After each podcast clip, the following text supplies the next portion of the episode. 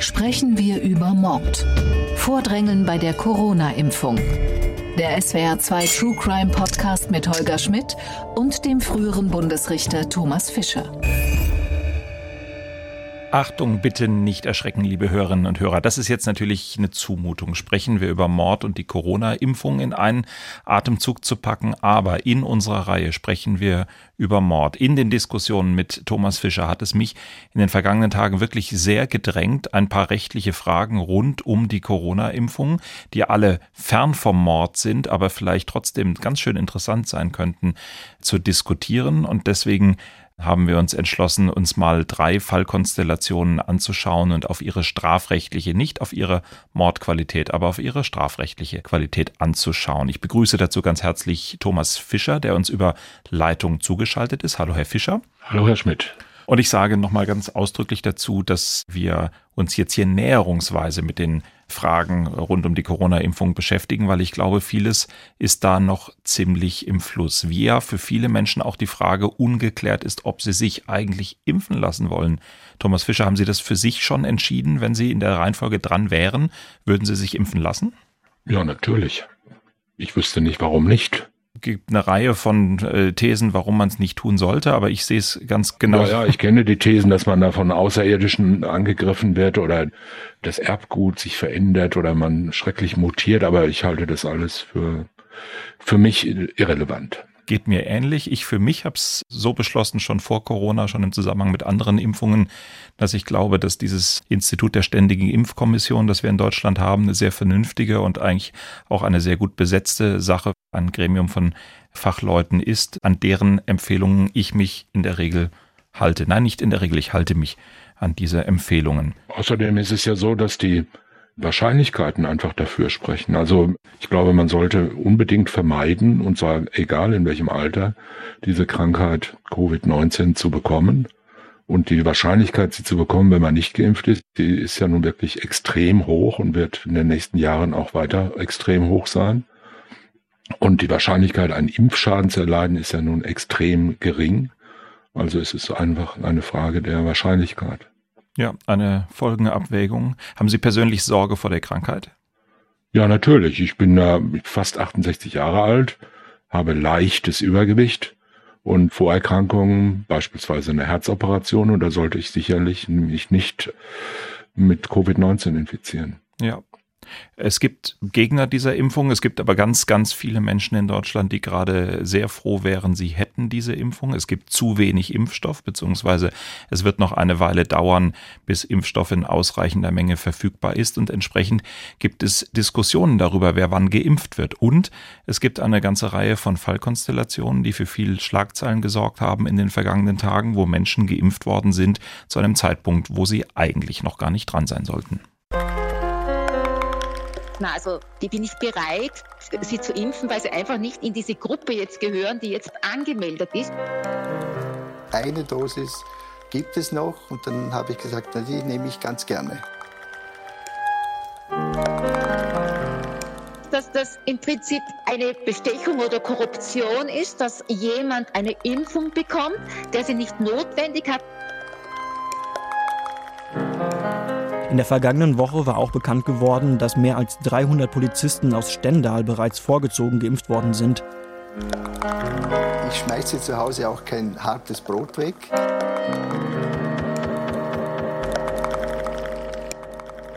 Ein Fall rund um die Corona-Impfung äh, hat für besonders viel Aufsehen gesorgt, als nämlich in äh, Hamburg ein Oberarzt, der im Impfzentrum gearbeitet hat, eine Impfstoffdosis genommen haben soll, soll muss man klar sagen, mit dem Ziel, das Impfzentrum zu verlassen und im Eingangsbereich des Impfzentrums seine 69-jährige schwerkranke Frau außerhalb der Reihe zu impfen, um ihr einfach in ihrer persönlichen schwierigen gesundheitlichen Situation diesen Impfschutz zu verpassen. Da habe ich für mich gedacht, da stellen sich doch eine ganze Reihe von Fragen, allein nur, wenn man es unter dem Strafrecht betrachtet. Was ist das eigentlich, Thomas Fischer? Ist das Diebstahl? Ist der Impfstoff etwas, was der Oberarzt da stehlen kann? Ist es Unterschlagung? Was wäre das denn, wenn man diesen Impfstoff unberechtigt nimmt und jetzt einfach anders verimpft als Arzt, als es vorgesehen ist? Hm, ich glaube, es wäre im Grundsatz eine Unterschlagung. Der Unterschied zwischen Unterschlagung und Diebstahl liegt ja in dem Merkmal der Wegnahme. Denn Diebstahl ist es, eine fremde bewegliche Sache einem anderen wegzunehmen, in der Absicht, sie sich zuzueignen. Also man muss fremden Gewahrsam brechen und die Unterschlagung ist das sich zueignen ohne Gewahrsamsbruch. Also etwas, was man schon in Gewahrsam hat, dann auch sozusagen für sich selbst verwenden oder dem eigenen Vermögen einverleiben zu wollen, wie es immer so schön heißt. Das ist der Unterschied zwischen Diebstahl und Unterschlagung. Der ist ein bisschen feinsinnig in der Theorie. In der Praxis merkt man schon, ob was geklaut wird oder einfach nur äh, nicht zurückgegeben wird, behalten wird. Hier ist es so, dass der Arzt, der die Spritze in der Hand hat, um das jetzt mal bildlich auszudrücken, der hat gewiss Gewahrsam an seinem Impfstoff, ob da noch irgendein Klinikbetreiber oder der Betreiber des Impfzentrums noch mit Gewahrsam hat und ob der noch gebrochen werden kann. Das würde ich mal bezweifeln. Ich denke, der Arzt hat allein Gewahrsam an der Impfdosis, die er in der Hand hat. Und dann kann er diesen Gewahrsam nicht mehr brechen, aber er kann natürlich den Impfstoff unterschlagen. Das ist allerdings dann vermutlich je nach Preislage und Impfstoffhersteller eine geringwertige Sache. Und da kommen wir doch gleich zum nächsten Problem. Wenn wir uns angucken, was dieser Impfstoff im Einkauf kostet, wenige Euro, deutlich unter 10 Euro pro Dosis beim Impfstoff von BioNTech Pfizer und das aber in die Relation zu dem setzen, was gerade in Deutschland passiert, wo ich mal unterstelle, dass es äh, viele Menschen gibt, die bereit wären, aus eigenem Geld, viel Geld, viel mehr Geld als diese sechs oder sieben Euro zu bezahlen, um die Impfung schnell zu kriegen. Was ist denn dann eigentlich der maßgebliche Wert für so eine Sache in dieser Konstellation? Es geht bei der Unterschlagung immer nur, wie beim Diebstahl auch, um den wirtschaftlichen Wert und nicht um einen moralischen, gesundheitlichen oder allgemeinen sozialpolitischen oder sozialen Wert. Also es geht um den Preis der Impfdosis und nicht darum, was andere bereit wären, jetzt unbedingt zu zahlen, glaube ich. Auch wenn es völlig auseinanderfallen würde, auch wenn ich jetzt mit dieser Impfdosis auf den Marktplatz gehen könnte und eine Versteigerung machen würde und mutmaßlich das zehn oder hundert oder tausendfache erlösen könnte. Ja, ich denke, wenn ich es mir so recht überlege, bleibe ich immer noch bei meiner Meinung. Allenfalls könnte man noch sagen, es ist der Wert gestohlen oder unterschlagen, den die Krankenkasse oder der äh, Kostenträger dafür zu bezahlen hätte. Vielleicht nicht der Einkaufspreis des Impfzentrums oder ich weiß nicht genau, wie diese Handelswege und Preisgestaltungen da technisch ablaufen und wer da was aufschlägt und wie viel Gewinn da wo bleibt. Also das Höchste, was man glaube ich, ansetzen könnte, wäre der Verkaufspreis. Und das ist der Verkaufspreis, der in der üblichen Verwendungsregel eintritt und nicht derjenige, den irgendein fiktiver Mensch jetzt wahnsinnigerweise dafür zahlen würde. Also das Unterschlagen von einem Päckchen Kaugummi oder das Stehlen von einem Päckchen Kaugummi wird nicht dadurch zum Millionendiebstahl, dass irgendjemand auf der weiten Welt sagt, diesen Kaugummi, den hat schon mal der und der Star angefasst und der ist mir jetzt eine Million wert. Und damit sind wir bei einer geringwertigen Sache und dann bei einer geringen oder gar keinen Straferwartung für die Impfdosis? Doch, doch, strafbar ist es schon. Es bedürfte halt eines Strafantrags, aber das wäre ja im Zweifel dann kein Problem. Den kriegt man ja zurzeit allemal. Den Strafantrag, der ist ja quasi angekündigt in dem Fall, so wie ich es verstanden habe. Aber ich bin zu einem weiteren gedanklichen Problem gekommen und das lautet, der Arzt ist doch eingesetzt, um in seiner ärztlichen Tätigkeit darüber zu entscheiden oder es zu machen, äh, wer die Impfdosen kriegt. Also, dass die Leute natürlich jetzt nach der Impfregel dem Alter entsprechen, aber dass man auch niemand impft, den man jetzt aus medizinischen Gründen nicht impfen sollte und dass das eben auch ärztlich fachgerecht passiert. Und genau das hat er ja getan, wenn er seine eigene Frau mit einer entsprechenden eigenen Sorge auch geimpft hat. Das heißt, hat er denn da wirklich im strafrechtlichen Sinne gegen das verstoßen, was er tun sollte, wenn er eine Impfdosis regulär zum Impfen verwendet hat und einen anderen Mensch dadurch immunisiert hat? Das kommt darauf an. Kann man hier nur mal wieder die allgemeine Juristenregel äh, anwenden. Und zum Glück kommt es darauf an, weil man es nicht genau weiß. Jedenfalls nicht, wenn man nicht dabei ist, sondern hier, wo ich jetzt gerade bin, kann man sich darauf zurückziehen und sagen, es kommt darauf an. Also zum Beispiel wäre es ganz gewiss nicht strafbar, wenn die Voraussetzungen der Impfbarkeit und der Impfreihenfolge eigentlich schon gegeben wären. Also so eine Art hypothetische Ersatzkausalität. Die Frau war zwar nicht auf der Liste, aber hätte darauf sein müssen. Das wäre eine Konstellation. Eine andere Konstellation wäre, dass die Frau weder auf der Liste ist noch sein muss, aber in einem akuten Zustand sich befindet, in dem sie ärztliche Hilfe durch Impfung benötigt. Das ist jetzt nicht so sehr naheliegend, aber immerhin theoretisch denkbar. Also es sind da viele Konstellationen möglich. Letzten Endes ist es eine Frage auch der natürlich der Schuld. Die Frage ist halt, wie und mit welcher Krankheit war die Frau krank? Was beabsichtigte er? Unter anderem davon hängt es ab. Und wenn wir den Fall des Hamburger Oberarztes jetzt noch eine Ecke weiter denken, auf den oder diejenigen, der oder die die Impfdosis nicht bekommen hat und jetzt hypothetisch gesprochen dort eine Covid-Erkrankung auftaucht, sind wir dann da in irgendeiner Richtung nochmal im Strafrecht drin? Ist das dann eine Körperverletzung? Ist das dann möglicherweise eine fahrlässige Tötung? Ja, das könnte theoretisch natürlich sein. Gottlob, zum Glück ist es halt sehr theoretisch, weil wir die Kausalität nicht nachvollziehen können. Wenn man es so konstruiert, wie das in einem juristischen Übungsfall jetzt konstruiert würde, nämlich um die armen Studentinnen und Studenten in möglichst große Verzweiflung zu stürzen, dann würde man jetzt sagen, alle Kausalität ist sicher und wir wissen jetzt, irgendein super schlauer Sachverständiger hat jetzt rausgekriegt, dass genau eine Impfdosis am Schluss fehlte und dann war ein Virus da und das hat genau diese Person infiziert und die ist dann gestorben. Dann hätte man ein echtes Problem. Aber diese klausurtechnische Möglichkeit wird in der Wirklichkeit nicht eintreten, weil wir es nicht wissen. Es sind sehr viele Viren und sehr viele Menschen. Und ganz gewiss kann man sagen, dass der Oberarzt natürlich keinen Vorsatz hatte, jetzt jemand anders zu entziehen. Man könnte ja also gar noch darüber nachdenken, ob hier eine sogenannte Triage-Situation eintreten könnte, wenn man sagt, ich habe eine Dosis in der Hand, ein Mensch soll geimpft werden, einer, finde ich, sollte früher geimpft werden und dann entziehe ich das dem einen, um es dem anderen zu geben. Das wäre so im Bereich von Triage und von ärztlicher Verantwortung und von Dringlichkeit und von Vorsatz beziehungsweise Verbotsirrtum. Also außerordentlich diffizile Überlegungen, die man hier anstellen könnte und in einer Strafrechtsklausur auch anstellen müsste.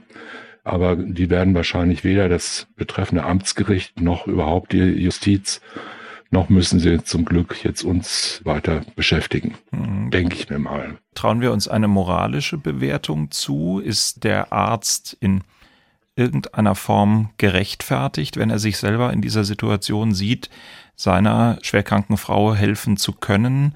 Auch wenn er es eigentlich nicht soll? Also ich denke, dass man schon relativ hartleibig oder hartherzig sein müsste, um zu sagen, das ist ja eine unglaubliche Sauerei und er muss jetzt sofort seine Approbation entzogen bekommen. Wenn es so ist, dass die Frau schwer krank ist, dass er Mitleid und Mitgefühl hat und ihr helfen will und stattdessen irgendein 82-Jähriger äh, jetzt heute nicht geimpft wird, sondern erst nächsten Donnerstag, und das ist ja nicht ein bestimmter, der dann zwangsläufig dadurch erkrankt, sondern das ist ja irgendein völlig unbestimmter Mensch aus einer Altersgruppe. Dann würde ich sagen, ist das berufsrechtlich, ich bin kein Arztrechtler, aber berufsrechtlich zwar ein bisschen zweifelhaft, weil es ein Pflichtverstoß ist, aber es ist moralisch, glaube ich, doch halbwegs im grünen Bereich. Und ich meine, dass man einen solchen Fall wenn er denn so stattfand und wenn die Voraussetzungen und die Tatsachen so sind, wie wir sie unterstellt haben, dann sollte man den Fall sicher nicht allzu hoch hängen und auf gar keinen Fall dazu nutzen, schon wieder eine weitere neue Skandalgeschichte daraus zu machen. Mhm. Ein anderer Fall rund um das Impfen, der für viel öffentliche Diskussion gesorgt hat, ist der des Bürgermeisters von Feldkirch in Österreich. Er ist wahrlich nicht der einzige Kommunalpolitiker, der sehr früh und für viele erstaunlich früh eine Impfdosis bekommen hat. Aber sein Fall ist im österreichischen Fernsehen durch den Moderator Armin Wolf in einem sehr spektakulären Interview ausführlich behandelt worden. Und bei diesem Fall gehen die Meinungen sehr auseinander. Interessant ist aber, dass auch die Ärztin, die den Bürgermeister von Feldkirch geimpft hat, selber im ORF gesagt hat, dass sie die Impfung dieses Bürgermeisters so am Anfang überhaupt nicht gesehen hat. Dann bin ich gleich einmal nach hinten marschiert und habe gesagt, ja, die, die sind da zum sich impfen. Habe ich gesagt, na, also die bin ich bereit, sie zu impfen, weil sie einfach nicht in diese Gruppe jetzt gehören, die jetzt angemeldet ist. Die können sich dann impfen lassen, wenn sie so weit sind. Das heißt also in der nächsten Phase oder wo die Politiker auch dabei wären. Also diese Ärztin stand auf dem Standpunkt, der Bürgermeister ist nicht alt genug, er ist nicht dran, er ist an dem konkreten Tag nicht dran. Und wenn er jetzt darauf spekuliert, da eine Impfdosis zu bekommen oder quasi es fordert, dann gingen die Meinungen sehr auseinander, dann ist das nicht richtig. Und die Ärztin hat wirklich sehr deutliche Worte gefunden. Aus dieser Aktion nehme ich heraus eigentlich, dass das im Prinzip eine Bestechung oder Korruption ist, dass jemand eine Impfung bekommt, der sie nicht notwendig hat, nicht der Altersgruppe angehört, nicht der Risikoklasse zugehört, der auch nicht im Hilfsdienst oder im Pflegedienst steht, wo dringend notwendig wäre, dass er eine Impfung bekommt. Und eben weil das so kontrovers gewesen ist, ist dann eben der Bürgermeister von Feldkirch in der Sendung ZIP 2, so heißt das in Österreich, es entspricht vielleicht so ungefähr den Tagesthemen von Armin Wolf, dem Moderator, befragt worden. Herr Bürgermeister, das sind ja wirklich schwere Vorwürfe der Heimärztin, die wir gerade noch mal gehört haben. Warum sind Sie eigentlich nicht einfach heimgegangen, als Ihnen die Ärztin gesagt hat, Sie kommen heute noch nicht dran, sondern sind zum Heimleiter gegangen und haben sich eine Sondergenehmigung geholt? Na, das stimmt so überhaupt nicht. Äh, ich bin der Letzte gewesen, der das Haus betreten hat. Es war keine, keine Menschen waren mehr vor dem Haus, die gewartet haben. Im Warteraum waren noch zwei oder drei Menschen, die auf die Registrierung und dann auf die Impfung gewartet haben. Dann äh, hat die Ärztin äh, gesagt, äh, Sie sind nicht in dieser Gruppe, Sie kommen heute auch nicht dran. Dann habe ich gesagt, ja, das ist okay. Ich habe nur gehört, eventuell könnte Impfstoff am Schluss übrig bleiben. Wenn dem so wäre, ich wäre auf Abruf. Und deshalb bin ich dann auch in weiterer Folge in, einem, in, einem, in einer Ecke, in einem Warteraum, habe ich weiter gewartet und äh, dann habe ich gesehen, dass äh, Menschen angerufen wurden, die sind dann auch gekommen, haben sich impfen gelassen, impfen lassen. Und am Schluss äh, hat man mich dann äh, auf einmal aufgefordert und hat gesagt, eine Dosis gibt es noch. Und dann habe ich gesagt, na, die nehme ich ganz gerne. Meine Frage nochmal, warum sind Sie nicht einfach heimgegangen? Ja, weil ich gehört habe, dass am Schluss einer solchen Impfaktion immer ein Restposten übrig bleibt. Und äh, ich schmeiße zu Hause auch kein hartes Brot weg, sondern da wird halt noch ein Toast gemacht. Und äh, ich denke, es ist auch schade, wenn man eine Impfdosis wegschmeißen muss. Ja. Wenn diese auf Null gewesen wäre und mir gesagt hätte, es gibt keine Impfdosis mehr, wäre ich auch anstandslos nach Hause gegangen. Ich habe auch nie reklamiert, ich habe mich auch nie vorgedrängt. Aber Herr Bürgermeister, Sie äh, sind Bürgermeister in Feldkirch und Sie haben heute mehrfach betont, dass Sie Eigentümervertreter des Seniorenheims sind. Wäre es da nicht Ihre Aufgabe, diese Impfaktion so zu organisieren, dass keine Impfdosen übrig bleiben? Ja, das geht. Das wird auch so organisiert. Offenbar nicht. Es ist doch, das wird so organisiert und das habe ich versucht jetzt zu erklären. Es gibt also, man kann ja nicht ganz genau sagen, wie viel Dosen aus einer Ampulle gezogen werden. Das können zwischen vier und sieben sein, je nachdem, wie es äh, dem Arzt auch da äh, gelingt. Äh, und deshalb kann auch nicht ganz genau berechnet werden, wie viele Menschen in einer äh, äh, Impfaktion äh, dann wirklich durchgeimpft werden können. Und wenn am Schluss Impfdosen übrig bleiben, so gibt es eine sogenannte Backup-Liste. Und aus dieser Backup-Liste werden Personen äh, angerufen oder beziehungsweise vorher schon in Bereitschaft gestellt. Und der Bürgermeister jetzt sagen aber Mitarbeiter ja. äh, im, äh, im Heim, es wären genügend andere Personen noch da gewesen, unter anderem vom mobilen Hilfsdienst. Aber selbst wenn das nicht so war, das Altersheim, in dem Sie waren, ist im Stadtteil Giesingen. In Giesingen wohnen 450 Menschen über 80. Niemand von denen wollte sich impfen lassen am Sonntag. Na, die waren nicht auf der Backup-Liste. Aber die wohnen in ein paar hundert Metern Umkreis um das Seniorenheim. Ja, dann hätte, hätte man müssen äh, diese Menschen auf die letzten fünf Minuten hin äh, mobilisieren. Das ist wahrscheinlich auch nicht ganz möglich, oder? Und äh, wir, wir wissen das ja vorher, weiß man das ja nicht. Das weiß man keine Viertelstunde vorher, wie viel das dann noch aus einer Ampulle gezogen werden kann. Aber was hätten Sie, denn gemacht, was hätten Sie denn gemacht, wenn drei Impfdosen übergeblieben wären? Ja, ich hätte halt auch geschaut, dass noch irgendjemand, äh, den ich irgendwie mobilisieren kann, äh, dass der noch zu der Impfung kommt. Das hätten Sie Weil mit der einen auch machen können. Ja, gut, das, ja, das ist richtig. Das hätte ich mit der einen auch machen können. Ja, Thomas Fischer, ähm, mich hinterlässt dieses Interview einigermaßen ratlos. Sind wir im Bereich des Strafrechts? Sind wir im Bereich der Frechheit? Sind wir im Bereich des Amtsmissbrauchs? Trauen wir uns da eine Bewertung? Nein, wir sind im Bereich des Fernsehmissbrauchs Die letzte Frage war natürlich, ich habe es schon kommen, dass er darauf reinfallen würde. Die letzte Frage war natürlich äh, grob unfair. Und er hat versucht, sich da irgendwie noch rauszureden und hat sich dann aber natürlich ins Unglück gestürzt, weil er gesagt hat, er hätte dann jemanden mobilisiert. Also, wenn das wirklich die österreichische Heute-Sendung ist, dann muss man sagen, dafür sechs Minuten zu verwenden, so ein Zeug vorzuführen, das halte ich schon für wirklich skurril. Also, wenn es alles so wäre, wie die Ärztin sagt, dann wäre das natürlich eine Frechheit und Amtsmissbrauch natürlich auch, wobei Amtsmissbrauch ja irgendwas ist, was man gar nicht weiß, ist jedenfalls kein Tatbestand, jedenfalls nicht in unserer Demokratie. Amtsmissbrauch gibt es in irgendwelchen Diktaturen, wo das dann strafbar ist, äh, was zu tun, was die anderen nicht wollen oder bei solchen äh, Volksbewegungen, die dann plötzlich rumschreien, irgendwas wäre Amtsmissbrauch. Aber es wäre selbstverständlich auch keine Bestechung und sowas. Er hat ja nichts dafür gegeben. Also es sind ja alles nur Worte, die die Empörung ausdrücken sollen. Es wäre natürlich nicht richtig. Und es wäre ein Verstoß gegen die Regeln. Das ist wahrscheinlich eine Ordnungswidrigkeit und eine Unverschämtheit auch. Und dann müsste er wahrscheinlich als Bürgermeister dann die üblichen sogenannten Konsequenzen ziehen, die personellen. Das soll mir aber wurscht sein, was wer in Österreich Bürgermeister ist oder nicht. Jedenfalls, wenn es so ist, wie er gesagt hat, und da spricht ja eine gewisse Plausibilität dafür, dann halte ich das für vollkommen in Ordnung. Und da muss man auch nicht äh, gucken, ob vielleicht in 400 Meter Entfernung noch ein 80-Jähriger wohnt, sondern wenn es so ist, wie er sagt, dann kann man das auch nicht so organisieren, dass auf gar keinen Fall ein Tröpfchen übrig bleibt, sondern dann kann man halt davon ausgehen, dass halt irgendwas übrig bleibt.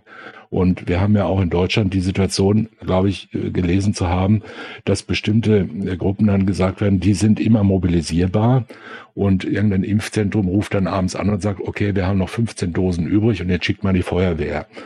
Und dass der Bürgermeister jetzt hier sich alleine dahin begibt, sich ins Eckchen setzt und bis zum Schluss wartet, wenn es denn so war, wie er sagt, spricht ja auch nichts dagegen. Also wir sind ja jetzt ja auch nicht in der Beweiswürdigung, sondern man nimmt es halt mal so, wie es gesagt wird. Und dann ist es völlig in Ordnung. Man kann sich selbstverständlich vor das Impfzentrum stellen. Jeder darf das, auch Bürgermeister, und warten, ob abends um eine Minute nach sechs, wenn die um sechs Uhr zumachen, noch eine Dosis übrig ist. Und dann kann man hier schreien und dann wird man die wahrscheinlich kriegen. Und ob der jetzt Bürgermeister ist oder Eigentümer äh, von einem Heim oder sonst irgendwas, das ist ja auch egal. Und dann braucht man auch den alten Kanten Brot zur Entschuldigung heranziehen und das Toast aus getrocknetem Brot, sondern man kann einfach sagen, so ist es und das darf jeder andere auch. Und wenn die Impfer da drin noch viele andere gehabt hätten, die sich hätten gerne impfen lassen, dann hätten sie die halt impfen sollen.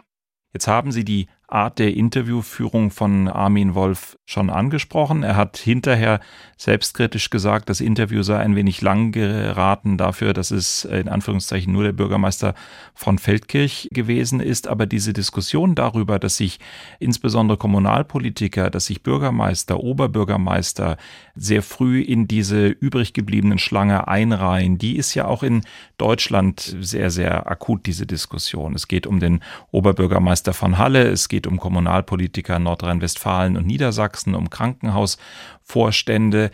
Ist es nicht ein bisschen einfach zu sagen, das ist einfach eine Nutzung des Impfstoffes, wenn es immer ausgerechnet die Chefs der Kommune, die Verwaltungschefs der Krankenhäuser trifft und man so ein bisschen den Eindruck hat, tatsächlich da versucht jemand selber aufgrund seiner Stellung einen Vorteil zu haben?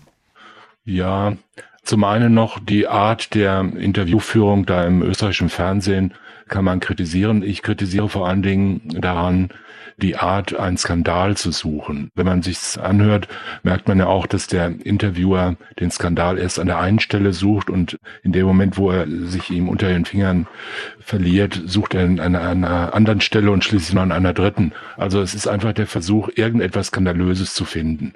Das will ich jetzt nicht weiter kommentieren. Wie gesagt, wenn die Tatsachen so waren, wie sie der betroffene Bürgermeister darstellt und nicht so, wie sie die Ärztin darstellt, wobei die Darstellung der Ärztin mir irgendwie völlig unplausibel erscheint, dann halte ich das für in Ordnung.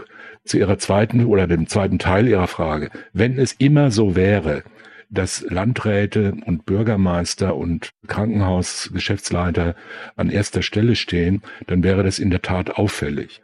Aber die Frage ist ja, ob das immer so ist. Also wir haben ja in Deutschland einige hundert Impfzentren Und mir sind jetzt drei oder vier Fälle bekannt, wo irgendein Politiker, welcher Art auch immer, diese restlichen Dosen bekommen hat. Man müsste also wissen, wie viele Menschen haben denn sonst noch restliche Dosen bekommen? Wie viel davon waren katholische Priester oder Augenärzte oder äh, Installateurmeister? Und dann wird vielleicht auch der ein oder andere Bürgermeister darunter sein dürfen. Also ich denke, so muss man da rangehen und nicht sagen, weil ein Politiker eine Impfung gekriegt hat, ist das schon ein Skandal an sich. Das glaube ich nicht, sondern mir scheint es so, dass inzwischen die Problematik dieser überschüssigen Dosen erkannt worden ist. Die sind ja deshalb überschüssig, weil man den Impfstoff nicht wieder einfrieren kann und nicht einfach aufheben kann. Das heißt, er wird entweder weggeschmissen oder verimpft.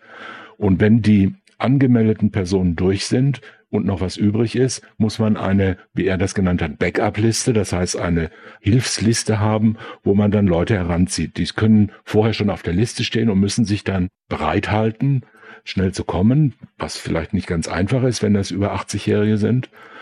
Oder man nimmt halt Leute, die bevorzugt behandelt werden sollen, irgendwelche öffentlich Bediensteten, Pflegekräfte, Polizei, Feuerwehr, technisches Hilfswerk und das scheint ja gemacht zu werden. Und da kann man natürlich auch noch sagen, und wenn dann immer noch was übrig ist oder man findet die nicht oder die können nicht kommen, dann können auch Leute geimpft werden, die zufällig auf der Straße vorbeigehen.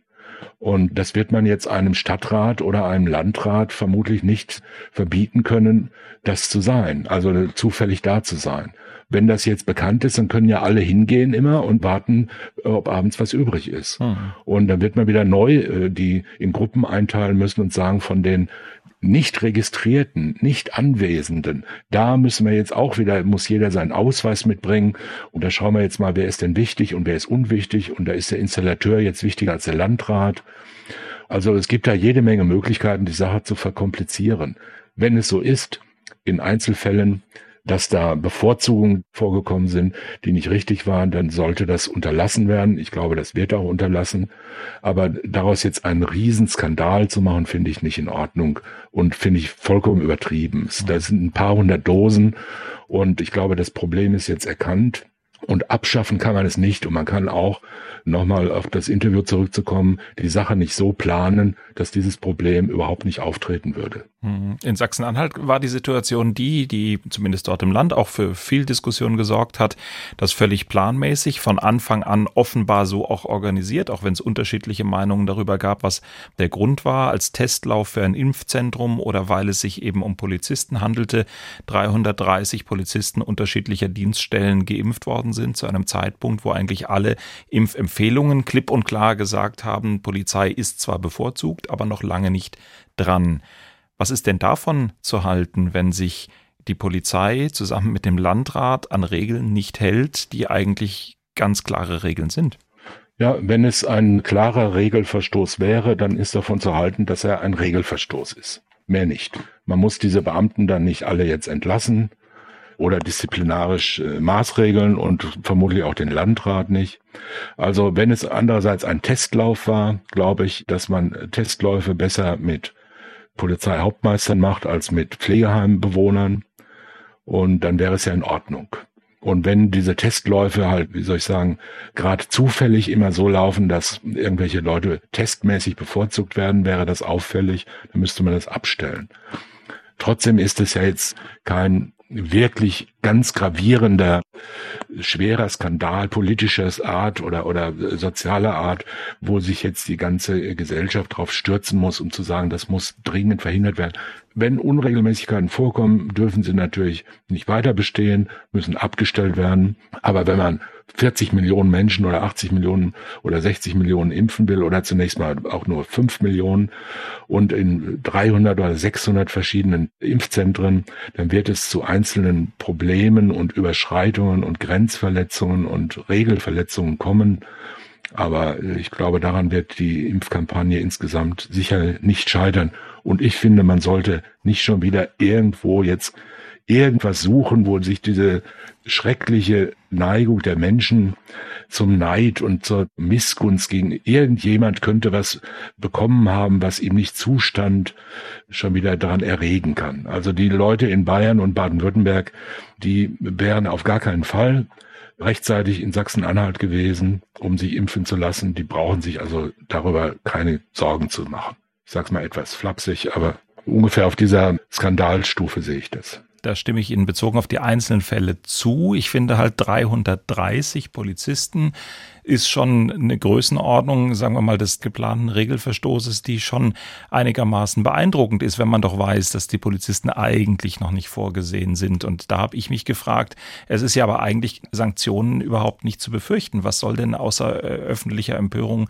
passieren? Man wird niemand dafür strafrechtlich oder, oder beamtenrechtlich belangen können, dass er sich hier an eine Vorschrift nicht hält. Oder übersehe ich was? Nö, ich glaube, disziplinarisch könnte man das schon, weil man bräuchte ja keinen ganz genauen Tatkatalog, um eine dienstliche Pflichtverletzung zu rügen beispielsweise oder irgendwie in den Personalakten zu vermerken. Ich denke schon, das würde gehen. Die Frage ist auch immer, wie es dazu kommt. Ich habe einen Fall, glaube ich, in der Presse gesehen, wo man sagt, diese sogenannte Backup-Liste, von der wir vorhin gesprochen haben, die besteht daraus, dass wir dann bei einer Polizeidienststelle anrufen. Und die haben eine Liste und aus der wird dann rausgesucht, wer zufällig gerade auf der Wache ist oder auch nicht. Also irgend so eine Regel schon wieder aufgestellt.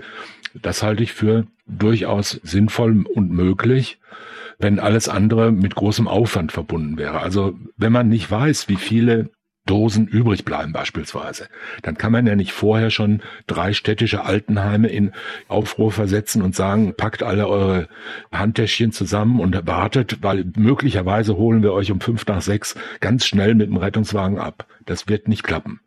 Die derzeit zu impfende Prioritätengruppe 1 besteht aus Menschen, die nicht jederzeit verfügbar sind, nicht mehr schnell dahin fahren können oder ganz schnell zusammengetrommelt werden können. Und anders wäre es, wenn man sagt, wir nehmen jetzt einzelne Gruppen vollkommen außer der Reihe nach vorne. Das wäre natürlich auf jeden Fall falsch. Wenn es aber sich zum Beispiel um einen Testlauf handelt, finde ich schon, dass man in einem großen Impfzentrum, wo man, sagen wir mal, pro Tag 2000 Leute impfen will, dass man da mal 200 Polizisten hinschickt, um zu schauen, ob das so von den Abläufen her klappt. Kann ich mir vorstellen. Ich habe keine Erfahrung mit Impfzentren und ich weiß auch nicht, wie das läuft. Man hört natürlich, auf dem Papier ist sowas immer alles ganz einfach. Und in der Wirklichkeit ist es dann viel schwieriger. Wenn Sie sich Berichte von Impfärzten an hören, die zum Beispiel in Alten- und Pflegeheimen impfen, dann hören sie immer wieder, dass da 40 Leute auf der Liste stehen, aber schon mittags man mit mindestens 10 oder 15 im Verzug ist, weil die dann alle kommen und nochmal beraten werden wollen und dann sagen sie, nee, jetzt rufe ich doch mal lieber erstmal meine Tochter an. Und meinen sie denn wirklich, Herr Doktor, und außerdem schauen sie sich nochmal mein Knie an, das tut auch weh. Und lauter solche Sachen, was alte Leute halt so machen. Die haben Angst oder sind unsicher, dann klappt was nicht, einer schlägt noch im Bett und so weiter. Also passieren immer irgendwelche Dinge. Und wenn Sie zwei oder 3000 Leute am Tag in so einem Impfzentrum haben, haben Sie immer 20, 30, 40, die Stress machen, die einen Schwächeanfall haben, die sich anders überlegen, die rummäkeln und so weiter. Und man kann nicht alles perfekt vorab planen, denke ich. Aber Sie haben recht, die Fehler, die vermeidbar sind, die sollten möglichst vermieden werden. Und wenn Fehler passieren, sollte man sie nicht wiederholen. Man muss aber auch nicht alles bestrafen. Das ist wohl wahr. Ihre Prognose, wann sind Sie und ich mit der ganz regulären Impfung dran? Es wird Sommer werden, oder? Davon gehe ich auf jeden Fall aus. Wir werden mal schauen, ob sich diese Virenmutationen noch weiterentwickeln und die Impfsicherheit noch weiter einschränken, als jetzt ist. Also wir sind ja in einer Situation, in der man nur schwer sinnvolle Prognosen wagen kann. Und dass das noch das ganze Jahr übergehen wird, da bin ich mir absolut sicher. Und es ist eine Situation, in der es viele Unsicherheiten und Unklarheiten rund um die Impfungen gibt. Und deswegen haben wir uns einige Fallkonstellationen versucht, mit der Brille des Strafrechts anzuschauen. Ich sage vielen Dank, Thomas Fischer, und ich sage bis zur nächsten Folge von Sprechen wir über Mord. Sprechen wir über Mord. Sie hörten einen Podcast von SWR2. Das komplette Podcast-Angebot auf swr2.de. SWR2 Kultur neu entdecken.